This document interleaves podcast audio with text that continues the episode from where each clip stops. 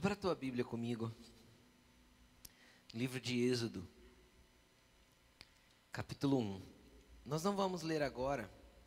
Eu quero fazer uma uma introdução com você, mas deixa aberto aí já Êxodo. Êxodo é o segundo livro da Bíblia, lá no início dela. Capítulo 1. Mas eu quero ler alguns outros versículos, aí você pode acompanhar aqui pelo telão mesmo. Hoje Hoje o tema da palavra é dominantes dominados. Nós vamos falar um pouco a respeito do que o Senhor nos fez para ser e às vezes nós nos deixamos ser dominados por algumas coisas que o Senhor não queria que fôssemos dominados. Amém? Louvado seja o nome do Senhor. Jesus, nós te apresentamos esta palavra. Nós te glorificamos pela presença palpável do teu Espírito aqui. Muito obrigado, Jesus. Te peço que esta presença possa deixar cada coração aqui preparado como uma terra fértil para receber esta, esta palavra como uma semente e isso possa gerar frutos. Pedimos a tua bênção, pedimos a tua graça sobre essa manhã. Pedimos se comunica conosco, Senhor, em nome de Jesus. Amém. Antes de a gente ler é, Êxodo 1, eu quero começar com você a respeito de uma estrutura de ordem do Senhor para o ser humano. Eu gostaria que o Mateus colocasse para mim lá Gênesis 1, 28. Nós vamos ler esse verso e vamos começar por aqui. Gênesis capítulo 1, versículo 28. Vamos ler aqui, vamos entender o que diz. Olha, preste atenção. Deus os abençoou e lhes disse: Está falando para o primeiro casal de seres humanos. E lhes disse: Sejam férteis, sejam férteis, multipliquem-se, encham e subjuguem a terra, dominem sobre os peixes do mar, sobre as aves do céu, sobre todos os animais que se movem sobre a terra. Deus deu algumas ordens muito específicas para nós. Isso é ser humano. Isso aqui nós estamos falando de Adão e de Eva. A mensagem era para eles, mas eu queria só fazer você entender o seguinte: sabe o que significa o nome Adão em hebraico? Humano. E sabe o que significa o nome Eva em hebraico? Que não tem nada a ver com Eva. Eva é um nome inventado na nossa língua. Significa humana. Entenderam? É isso o significado do nome deles. Quando a Bíblia fala de filhos de Adão, está falando filhos dos seres humanos. Amém? Quando Jesus se chamava de filho do homem, quem já ouviu? Eu, filho do homem, quem lembra Jesus se referindo assim? Ben Hadã, filho de Adão, filho da humanidade. Entenderam? Então aqui Deus deu uma ordem para os dois primeiros exemplares de humanos. E a ordem era: multipliquem-se, cresçam, subjuguem e dominem. São quatro ordens tranquilas. O cresçam e multipliquem-se ficou fácil de entender. É só você olhar para o lado. Tem gente aí perto de você? Tem ser humano aí? Ser humaninho? Tem, não tem? Então tá, então a gente já está beirando 8 bilhões de seres humanos na Terra. Amém, gente? Estão comigo? Então tá, então essa ordem a gente cumpriu. Agora vamos para a próxima ordem. Subjuguem e dominem. Ah, pastor, foi feito. Foi não. Porque a palavra dominar aí, no hebraico, que é a palavra sujeitar. Sujeitar, cadê o sujeitar? Su, subjuguem, ou sujeitem, ou dominem. É a palavra kabash no hebraico. Eu quero só, vou dar essa introdução para você entender. Ela significa subjugar, dominar, governar, estar sob controle. E aí eu quero falar um pouquinho com vocês, dando um exemplo bíblico a respeito de quais são as áreas da vida, quais são as áreas dos seres humanos que eles precisam dominar. Cara, o primeiro lugar que nós precisamos aprender a respeito de governo, a respeito de domínio, a respeito de subjugar. O primeiro ambiente que nós temos que entender é a respeito de nós mesmos. A Bíblia diz assim, ó, que quem não governa ou não domina ou não subjuga bem, é a mesma palavra. Depende dentro do contexto como ela é traduzida. Quem não governa bem a sua casa não pode governar a igreja. Só que ninguém vai governar bem a sua casa se não consegue governar bem a sua própria vida. Nós vivemos a era, preste atenção no que eu vou falar. Nós vivemos a, nunca vivemos uma geração ou um tempo na onde o que o que me dá na telha me é permitido. Eu sou o que eu quero ser. O meu corpo me pertence, faço dele o que eu quiser. Quem já ouviu essas frases nos nossos dias?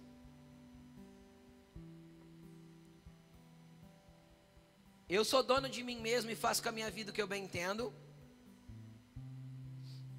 O dinheiro é meu, faço com ele o que eu quiser. Essas frases são comuns nos nossos dias, sim ou não? A vida é minha, você não pode falar o que eu devo ou não fazer. Só que o primeiro contexto que a gente tinha que entender, e eu quero que você preste bastante atenção,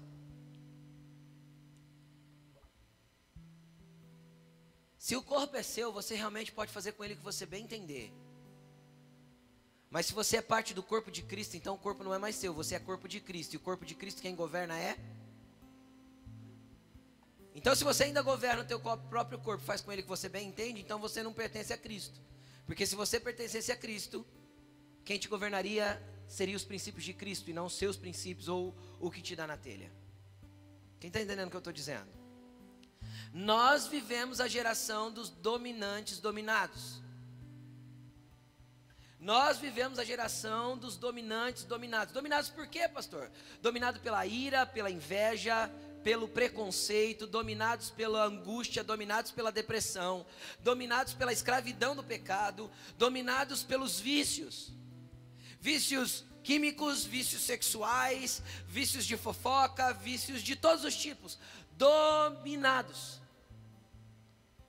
Quem já ouviu, eu vou dar um exemplo aqui. Todo mundo sabe aqui que cigarro é prejudicial à saúde? Todo mundo sabe? Então tá, é por isso que a gente não fuma. Porque está matando nosso corpo, amém? É por isso que a gente deveria comer direito. Porque também mata o corpo. Amém? Entende? É tudo a mesma coisa. Vício de comida é uma realidade dos nossos dias. Tudo que eu não domino está me dominando. Pastor, como eu sei que eu estou sendo dominado? Tira. Se você não tem capacidade de tirar sem sofrer, você já foi dominado. Quem está entendendo o que eu estou dizendo? Amém, gente? Então, estão comigo? E aí, a gente vive num ambiente onde as pessoas são extremamente dominadas, dominadas pelos seus próprios desejos. É, é, só fazer uma pergunta. Quem já teve, quem já teve aquele pensamento soprado aqui na cabeça? Porque tua cabeça é um campo aberto, tá bom? Satanás pode soprar ideias aí que você nem imagina. Quem já teve aquela ideia retardada que falou assim, mano, para que, que eu estou pensando isso? Quem já teve aí pensamentos assim? Qual que é o problema? O problema é que a maioria das pessoas cedem a esses pensamentos, quando, principalmente quando eles são recorrentes, e elas acham, fazem aquilo se transformar em desejos. E aí elas começam a externar os desejos mais loucos e nocivos possíveis e passam a se tornar escravos daquilo. Quem está entendendo o que eu estou Quem está entendendo o que eu estou dizendo? Se tornam escravos dos seus próprios desejos que foram gerados por pensamentos soprados por Satanás. Para quê? Justamente para que você, que deveria ser um ser dominante, se tornasse um ser dominado. Porque uma vez que você se torna uma pessoa dominada, dominada por todos os tipos de sentimentos, vícios e, e angústias e tudo quanto é coisa, você se torna manipulável. Sim ou não? Porque aquilo que me domina pode me manipular. As pessoas dominadas pelo dinheiro é o dinheiro que conduz a vida delas. Se ela tem uma proposta de salário melhor lá do outro lado do planeta, ou que seja do outro lado do Brasil, ela vai sem orar, sem entender se Deus quer que ela se mova para lá. Por quê? Porque ela está dominada pelo dinheiro. O que manda é que lá tem um salário melhor, que se exploda o resto. Se o propósito de Deus para mim era nessa terra ou em algum lugar aqui em Rio Preto, eu não oro. Deus, ah, lá tem igreja também. Deus está lá também. Eu não oro, não peço direção, não pergunto para Deus se devo, se não devo, se eu simplesmente me movo. Por quê? Porque o que me move é aquilo que me domina. O que me move é aquilo que me domina, é aquilo que me leva, é o que me controla. Quantos casamentos já acabaram porque as pessoas não conseguiram dominar os seus desejos totalmente malignos? Quantos acadamentos que ainda existem estão em ruína porque as pessoas não conseguiram controlar desejos ruins que vieram dentro de si? E aí, de dominados, de dominantes, a gente passou a dominados. Porque nós temos uma palavra de Deus para dominarmos sobre esse primeiro, tem que ser eu. Qual foi o problema de Adão e de Eva? Eles não dominaram a vontade de comer. Como assim, pastor? É, meu amigo, foi comida que tirou Adão e Eva do jardim, ou não foi? A Bíblia diz que Eva olhou para a árvore e achou que ela era bonita aos olhos, apetitosa ao paladar. Ela não tinha comido, como é que ela, como é que ela imaginou que fosse apetitosa ao paladar? Quem já comeu um negócio bonito aí que era ruim? Podia ser bonito aos olhos, mas não ser apetitoso ao paladar. Mas ela imaginou que era gostoso além de bonito. Quem está entendendo o que eu estou falando? E desejável para dar entendimento. É isso que a Bíblia diz com relação a Eva. E Adão foi como eu também. Ou seja, por causa do domínio de um alimento, Adão foi dominado. Aí a gente pode estar pensando, pastor do céu, tem um monte de área minha dominada, então que eu preciso ainda sair. É, mas eu tenho uma notícia boa para você, daqui a pouco eu dou. Vamos continuar. Eu quero te dar um exemplo agora a respeito de como nós, eu vou dar um exemplo bíblico de como nós nos deixamos ser dominados. É, Êxodo capítulo 1, versículo 1. Nós vamos ler até o 14. Posso ler? Acharam aí? Êxodo 1, 1. São, pois, estes os nomes dos filhos de Israel que estavam com Jacó no Egito cada qual com a sua respectiva família. Ruben, Simeão, Levi, Judá, Issacar, Zebulon, Benjamim. Dan, Naphtali, Gad e Aser. Ao todo, os descendentes de Jacó eram 70, 70. José, porém, já estava no Egito. Amém? Até aqui tudo tranquilo? Ora, morreram José, eu já vou explicar o contexto, tá? Para você entender. Ora, morreram José e todos os seus irmãos e toda aquela geração os israelitas, porém, eram férteis, proliferaram, tornaram-se numerosos, fortaleceram-se muito, tanto que encheram o país. Eles cumpriram a ordem de Deus, de Gênesis 1, 28? Sim. Ok, vamos continuar. Então subiu ao trono do Egito um novo rei que nada sabia a respeito de José.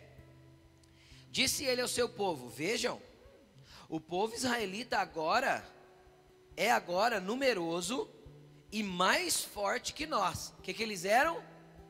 Numerosos e dominantes. Sim ou não? Se eram mais fortes e mais numerosos, quem que domina? O mais forte e o mais numeroso. Concordam comigo, gente? Vamos continuar. Vamos continuar. Diz assim: Versículo 10: Temos que agir com astúcia. Temos que agir com astúcia, para que não se tornem ainda mais numerosos e, no caso de guerra, aliem-se aos nossos inimigos e lutem contra nós e fujam do país. Estabeleçam, pois, sobre eles chefes de trabalhos forçados, para os oprimir com tarefas pesadas. E assim os israelitas construíram para Faraó cidades celeiros de Pitom e Ramsés. Todavia, quanto mais eram oprimidos, mais numerosos se tornavam e mais se espalhavam, pois os egípcios passaram a temer os israelitas e os subjulgaram a cruel escravidão. Tornaram-lhe a vida amarga, impondo-lhe árdua tarefa de preparar barro e fazer tijolos, e executar todo tipo de trabalho agrícola.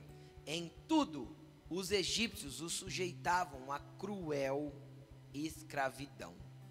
Amém? Vamos lá. Contar a história para você, para te colocar na história rapidinho e facinho. Deus escolheu Abraão. Abraão teve um filho chamado Isaac. Isaac teve um filho chamado Jacó. Jacó teve 12 filhos, que são esses 12 nomes que a gente leu aí: Dana, Fitali, Aser, Ruben, Simeão, Levi, esses caras todos aí. Um dos filhos de José, na verdade, o penúltimo filho, o mais novo era Benjamim, mas o, o penúltimo foi José. E José foi vendido pelos irmãos por causa de inveja. E José foi parar no Egito como escravo, vendido. Os irmãos venderam ele.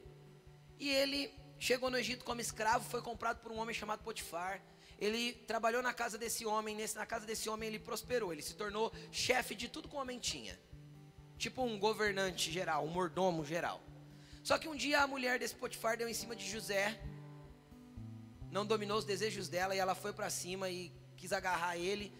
E quando ela tentou agarrar ele, ele soltou a capa. Ela grudou pela capa dele, soltou a capa, tirou a, a capa que estava por cima, ficando só com a túnica e correu. E aí a capa ficou na mão dela e ela gritou que ele estava tentando abusar dela. E aí ele foi preso.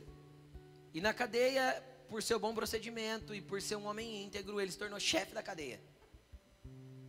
Só o cara que cuidava, que mandava nele, mas ele cuidava de todos os, os, os presos. Quem Deus levantou para liderar, filho, lidera até na cadeia. E aí, Deus abençoou ele um dia, uns caras lá teve um sonho.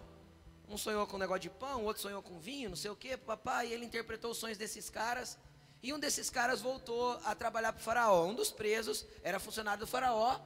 E dois dias depois esse cara foi restituído ao seu cargo, como José tinha interpretado os sonhos.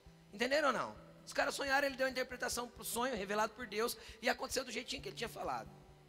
E passado alguns anos, não foram dias, foram anos, Faraó teve um sonho perturbador. As vacas magras, as vacas gordas. A nossa expressão hoje, ah, são dias de vacas magras. Quem já ouviu falar isso? É uma expressão bíblica que vem desse contexto.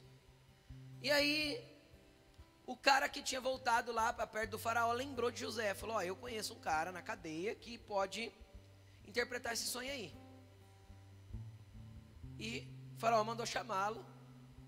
Deram um banho nele, fizeram a barba. Ele se apresentou para faraó e ele interpretou o sonho do faraó. E faraó achou tanta sabedoria e tanta graça em José que falou: Vamos fazer o seguinte: vou te colocar como governador sobre o Egito. Coloque o plano que você deu com a interpretação do sonho em ação. E a Bíblia diz que o Egito prosperou absurdamente. O Egito se tornou a maior potência mundial da época. Pode estudar historicamente que você vai encontrar isso. A maior potência mundial. O Egito se tornou poderosíssimo. Por quê? Porque ele tinha alimento para vender para o mundo todo ali, aquela região do mundo, óbvio. É, eles tinham alimentos para vender enquanto todo o resto do mundo passava fome. Então eles se tornaram riquíssimos e poderosíssimos por causa de José. E aconteceu que nesse meio tempo, os irmãos que tinham traído ele subiram para comprar comida no Egito. E aí, quem estava vendendo a comida? José. E José, então, depois de algumas coisas que aconteceram, não vou entrar no meio tempo, se revelou aos irmãos. E convidou os irmãos para vir morar no Egito. Afinal, ali estava próspero e onde eles estavam estava ruim. Então José chama o pai, que já era um senhor de 130 anos de idade, se eu não me engano. 120, alguma coisa assim, e vem morar todo mundo no Egito. Jacó, pai de José, e todos os irmãos e toda a família, que é essas 70 pessoas, fora José e sua família que já estava lá. Amém, gente? Entenderam? E aí levantou-se um rei que nada sabia sobre José. Mas eu quero fazer você entender algumas coisas antes. Olha que interessante. Coloca para mim Gênesis 45, do 17 ao 20. Gênesis 45, do 17 ao 20. Preste atenção nisso, porque é isso aqui é a chave para você entender o que Deus quer falar contigo nessa manhã. Disse então Faraó para José. Nós estamos dentro do contexto de José, amém? Diga aos seus irmãos que ponham as cargas nos seus animais e voltem para a terra de Canaã. Retornem para cá e retornem para cá, ou seja, fala para os seus irmãos irem, pegarem todo mundo e vir. trazendo seu pai e as suas famílias. Eu lhes darei, olha o que Faraó falou para José: Eu lhes darei o que? O melhor da terra do Egito, e vocês poderão desfrutar a fartura desta terra. Mande-os também levar carruagens do Egito para trazer as suas mulheres e os seus filhos e o seu pai. Ou seja, preparou os carros ainda, as carruagens para trazer o povo. Próximo. Não se preocupem com os seus bens, pois o melhor de todo o Egito será de vocês. Uau! Imagina a maior potência mundial hoje te chamando e falando assim: ó, vou te dar a parte mais top da terra. Eu vou te dar a parte mais top de tudo. Tudo que vocês têm aqui, vocês vão desfrutar. Bom ou ruim? Hã? Excepcional, né? Então vamos lá, tem mais ainda, não acabou. Gênesis 47, 5 e 6. Então Faraó disse a José: Seu pai e seus irmãos vieram a você. A terra do Egito está à sua disposição. Faça com o que os faça com que seu pai e seus irmãos habitem na melhor parte da terra, deixe-os morar em Gozen. Eu já vou explicar onde é Gozen, vocês vão entender. E se você vê que alguns deles são competentes, coloque-os como responsáveis por meus rebanhos. Veja bem, eles vieram morar no Egito e ainda se tornaram funcionários públicos do faraó. Pegou? Sabe o que é a terra de Gozen? Quando você pensa no Egito, você pensa em quê? Areia, não é? Deserto, não é isso? Sabe o que é a terra de Gozen? Depois você abre o Google Maps ou o Google Earth e você vai lá no Egito. Aí você vai ver o rio Nilo que sobe a África todinha. Quando ele chega lá em cima no Egito, no norte do Egito, antes de desaguar no mar, ele não é mais um rio, ele abre um monte de braços e vira toda uma ramificação de vários canais e aquilo sai no mar. E aí você vai ver que todo o Egito é amarelo no mapa, ali no, na, na, no satélite. Mas ali tem um triângulo todo verde, que é a parte da, da, do, da, do desaguar do Nilo. Aquela é a terra de Gozen. É só onde podia ter rebanho. Por isso que ele falou: ó, pede para eles cuidarem dos meus rebanhos, serem meus funcionários. Então veja bem, deixa eu explicar como eles chegaram lá. chegaram dominantes. Sim ou não? Cara, trabalhando para o faraó, eu não peguei mais versículo, mas tem um versículo que diz que eles nunca tiveram que comprar um alimento, porque todo o alimento das suas famílias era dado pelo faraó. Eles tinham comida à vontade, eles tinham o melhor lugar da terra para morar, e eles eram funcionários do faraó trabalhando com seus rebanhos. Cara, eles estavam na melhor situação possível. E aí eles cresceram, se multiplicaram e se tornaram fortes e poderosos, não é isso que nós lemos? Dominantes. A ponto do rei novo que entrou olhar e falar assim: cara, eles são mais fortes que a gente, eles são mais poderosos que a gente. Vamos agir com astúcia. Deixa eu te explicar uma coisa: sabe quem você é? Você é filho de Deus. Sabe que força o pecado tem sobre a sua vida? Nenhuma. Por quê? Porque o pecado já foi vencido na cruz por Jesus. Sabe o que, que Deus fez você para ser dominante e não dominado? Sabe que Deus quer que você viva o melhor desta terra? Está tudo isso escrito na Bíblia, sim ou não? Está. Sabe o que Deus deseja? Que você domine sobre o pecado, sobre os seus próprios desejos, que Deus que você domine e governe sobre sua casa, que a sua casa esteja alinhada com a vontade de Deus. Sabe o que Deus quer? Te colocar para governar na igreja, para liderar na igreja e que você abençoe pessoas. Sabe que Deus quer te usar poderosamente? Porque você é alguém que foi feito para ser, para estar no domínio. Esta é a concepção humana com Deus. É assim que os filhos de Israel estavam. Quem está entendendo o que eu estou dizendo? Cara, eles estavam top. Só que o detalhe é que nós, muitas vezes, menosprezamos que o nosso inimigo age com astúcia. Agora, deixa eu te falar, te contar uma coisa. Não pense, não pense que Faraó chegou lá no, nos israelitas e reuniu todos eles e falou assim: ó, eis o decreto real, de hoje em diante todos os israelitas vão se tornar escravos dos egípcios. Você acha que ele fez isso? Por quê? Porque os israelitas eram mais fortes, mais poderosos, mais numerosos. Se ele faz isso, o que, que ia acontecer no país? Uma guerra. E quem ia vencer?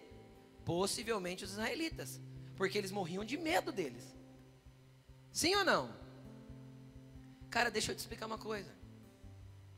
Satanás nunca vai chegar em você com dois chifres, um tridente, um rabo e gritar: Agora você é meu. Não vai fazer isso.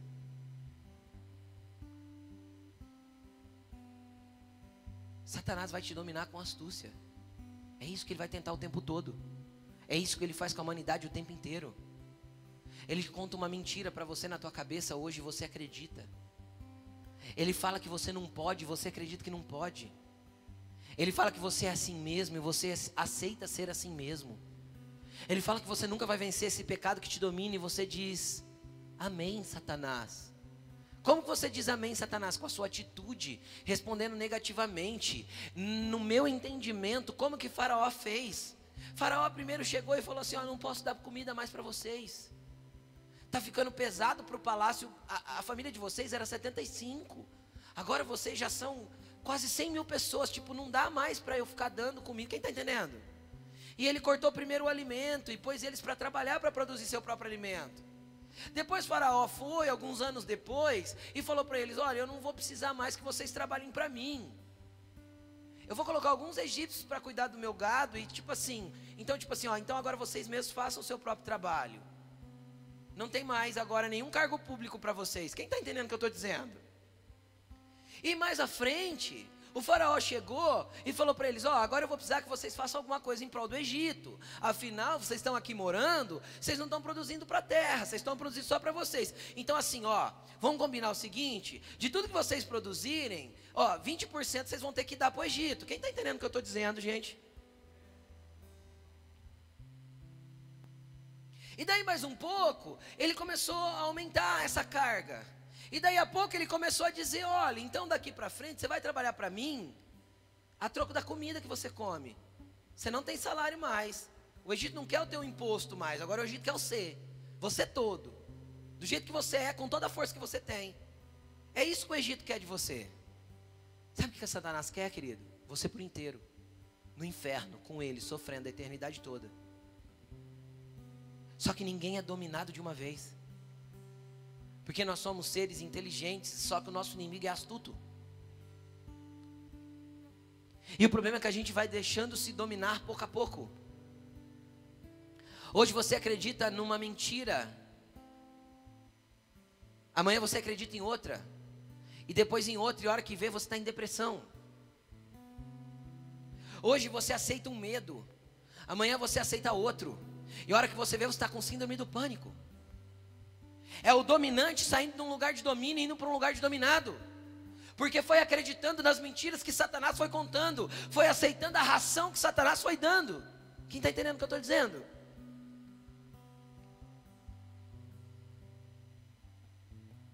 Quando Satanás vir tentar tirar aquilo que você tem já do Senhor, você vai dar um berro na orelha dele, para trás de mim, Satanás. Foi assim que Jesus fez, não foi? Quando Pedro tentou fazer sentir, Jesus sentir pena de si mesmo, porque ia morrer na cruz, o que, que Jesus falou para Pedro? Para trás de mim, Satanás, você é uma pedra de tropeço. Você não vai mudar a perspectiva de como eu enxergo o que eu tenho que fazer.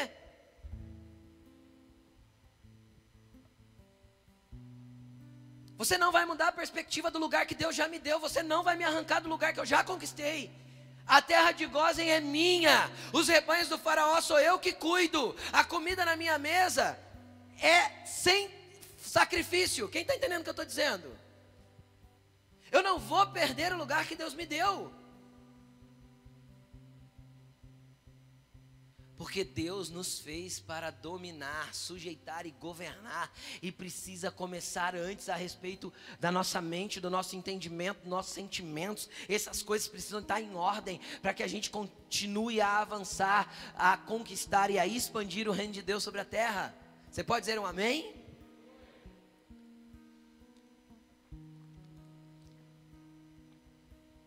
E eles foram aceitando, aceitando, aceitando, até o momento em que eles se viram em trabalhos forçados, e é esse lugar que Satanás quer levar a gente, quer levar toda a humanidade. Quem já viu um viciado em droga 100% sem controle? Sem controle, é, é, ele rouba porque não tem controle sobre ele mesmo. Quem já viu? Cara, esse é o escravizado a trabalhos forçados. Quem está entendendo o que eu estou dizendo? Ele consegue dominar aquilo que está dominando ele e se quer dizer não para um furto da, do próprio dinheiro da mãe ou do pai, ele já não consegue mais. Não consegue. A construção de um ambiente depressivo, ela é feita a partir do momento, deixa eu te explicar, eu não sou contra a psicologia de forma alguma e nem contra remédio se for necessário. Tá bom? Nós não somos ignorantes quanto a isso. Eu estou tentando te explicar a causa. Ninguém se torna escravo de uma situação sem ir cedendo aos poucos. Entendem o que eu estou falando? Ninguém se torna escravo sem devagarzinho ir cedendo. Aquela escravidão. Porque José, apesar de ter sido vendido como escravo, cara, ele não ficou como escravo. Na casa de Potifar, ele dominava a casa. Quem está entendendo o que eu estou falando? Por quê? Porque a mentalidade de José, apesar de fisicamente ele estar tá escravizado, a mentalidade dele era de dominante. Entenderam ou não? Então, às vezes, a, a, a situação externa ainda te oprime. Mas a mente e o coração precisam estar num lugar de liberdade e de domínio. Estou assim, mas não sou assim, não vou ficar assim. Não é assim que Deus me quer. Deus não queria José como mordomo da casa de Potifar, nem líder na cadeia. Deus queria José no trono do Egito. Quem está entendendo o que eu estou falando? Então, o teu estado hoje não pode te definir, porque a tua mente precisa entrar num lugar de que você é dominante, que Deus te fez para isso. Só que, um, voltando à questão do estado depressivo, ou qualquer tipo de coisa, é que a gente vai aceitando devagarzinho. Satanás conta uma mentira hoje, outra amanhã, faz você acreditar que você não presta, que você não é amado, que você é rejeitado. Você quer ver um, um sentimento totalmente maligno? É o sentimento de rejeição.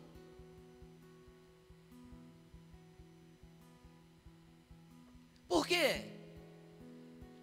Porque muitas vezes tem a ver com linguagem do amor. Eu não estou sendo amado do jeito que eu entendo amor, então eu me sinto rejeitado. Mas não é que a outra pessoa não ama. Estão entendendo? Então Satanás vai usando aquela mentira e vai colocando em mim coisas e eu vou acreditando, vou acreditando e vou acreditando e vou acreditando. A hora que eu vejo eu estou no buraco. Não foi diferente com Elias. Eu não estou falando que nós não estamos suscetíveis a isso, amém? Esse povo não era o povo de Deus. E eles não estavam suscetíveis a isso. Nós estamos também. Elias não era um homem de Deus, não fez descer fogo do céu. Cara, depois ele acreditou numa mentira de Jezabel. O que, que Jezabel falou para ele? Eu te mato ainda hoje. Porque você matou os profetas de Baal. Cara, ele acreditou tanto nessa mentira de Jezabel, nessa ameaça do inimigo, que ele foi parar numa caverna depressivo. Deus precisou ir lá arrancar ele de lá.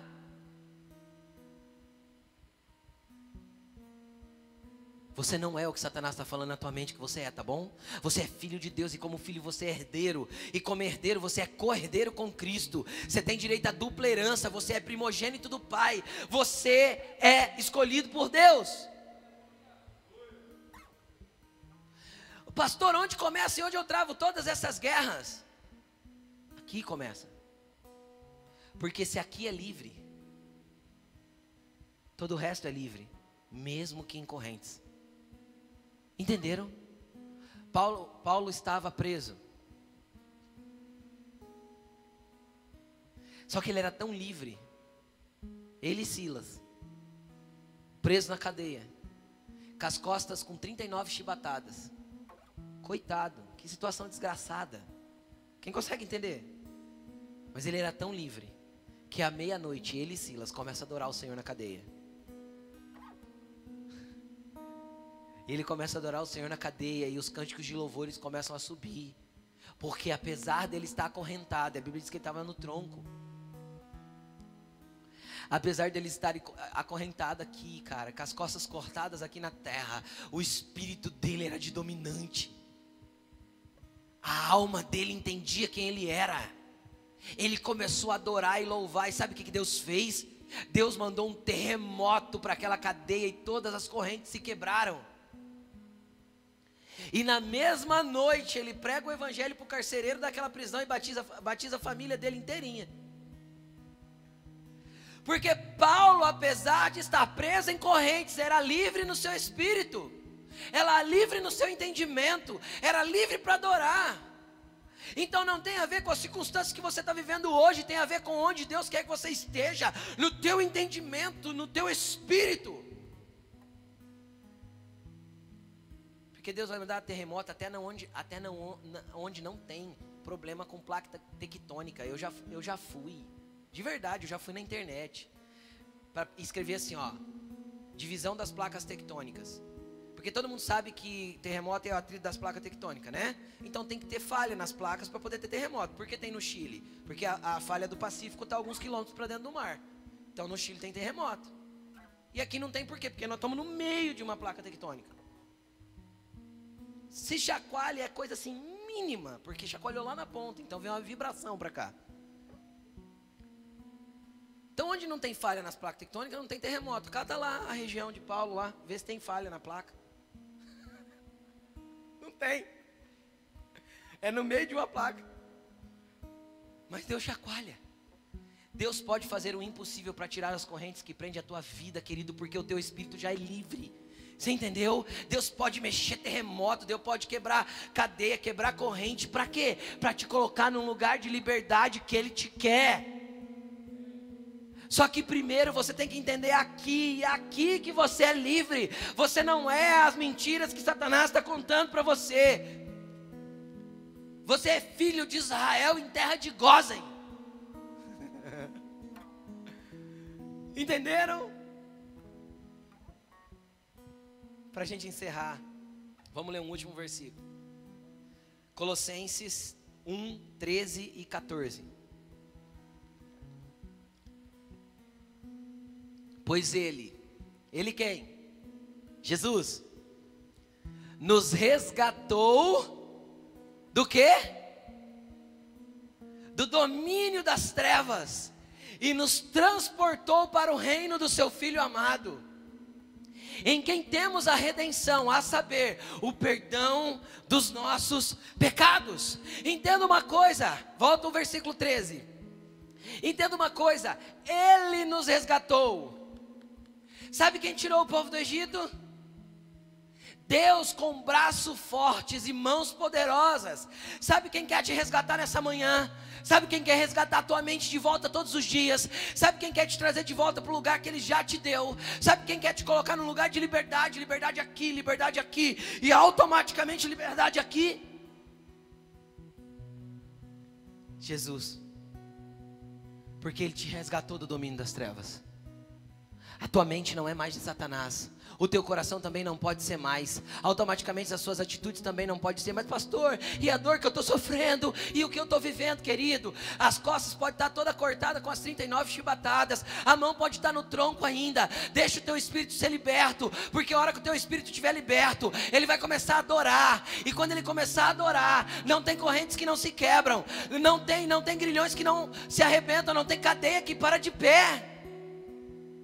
Deus manda terremoto onde não tem possibilidade de ter terremoto, só para te livrar de um lugar de cativeiro, porque Ele já te tirou do domínio das trevas. Ele já te tirou de lá, e Ele já te transportou para o reino dEle. Quantas e quantas vezes nós achamos que somos filhos de Deus, mas nos portamos como escravos. O apóstolo Paulo disse assim: ó, o filho, o filho, enquanto é menino, em nada ele é diferente do escravo. O que é um filho menino? É um filho que não tem condições mentais e emocionais para lidar com a herança. Quem está entendendo o que eu estou dizendo? É ou não é? Um pai muito rico morre, tem uma criança de 7 anos. É possível aquele, aquela criança de 7 anos assumir as empresas do pai? É possível ou não? Não. Aí o apóstolo Paulo continua: ele estará na mão de tutores e curadores até o tempo certo de assumir a herança. Não é isso que acontece ainda nos nossos dias? É. E no reino espiritual é o mesmo, o apóstolo Paulo estava falando. Enquanto a sua mente for de criança, ou seja, sem entendimento suficiente de que você é livre, e o teu, as suas emoções se moverem por causa de uma bala na vitrine ou de um brinquedo na vitrine, quem está entendendo? Criança prefere o pai ou o presente? Seja sincero. O presente. Um filho adulto prefere o presente ou o pai? Você vai na casa do teu pai para ganhar um presente você vai para ganhar um abraço do pai? Quem está entendendo o que eu estou falando? Filho adulto. Então o herdeiro, enquanto menino, busca o presente. Por isso que ele não pode tomar posse da herança.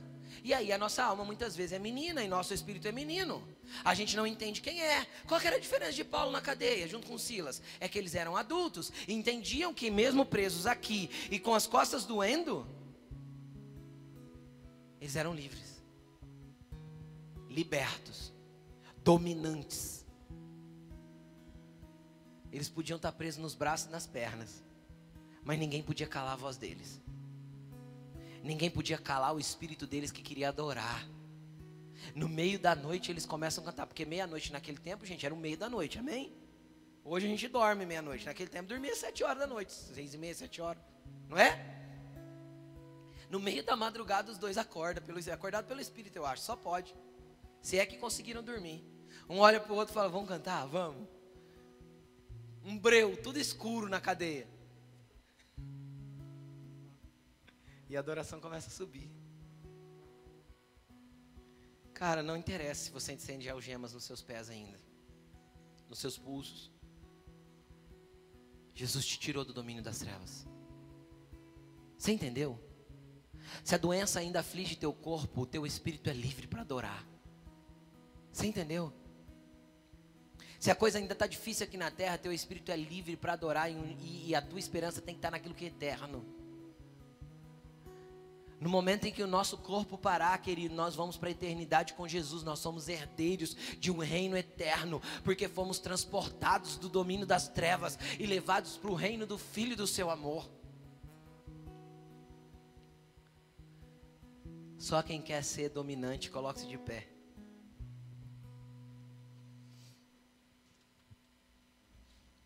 É assim que Jesus quer a gente.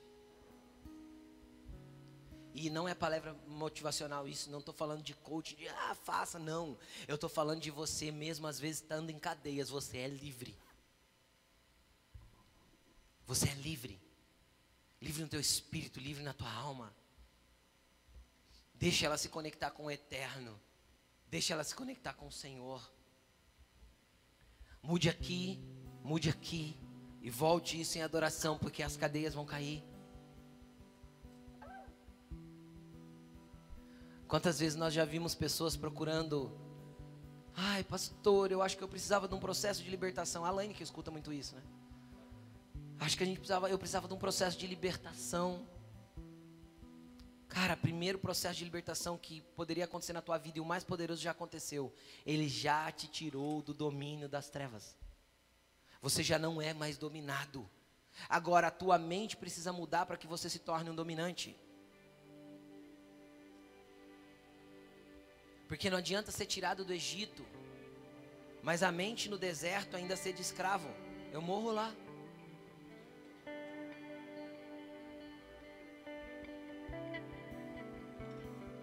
Ah, Jesus nos ama tanto, cara. Nos ama a ponto de descer no Egito para tirar a gente de lá. Nos ama a ponto de abrir o mar para a gente passar. Para o Espírito Santo mudar a sua mente, mudar o seu coração e o seu entendimento. Fala, Senhor, eu quero entrar no lugar de ser alguém que anda como o Senhor quer que eu ande, dominante, entendendo quem sou, onde estou E mesmo que a situação da terra esteja contrária, o meu espírito permanece livre para adorar, para glorificar, para levantar adoração. E o terremoto vai vir, as cadeias vão se abrir e eu vou entrar no lugar de liberdade em Deus.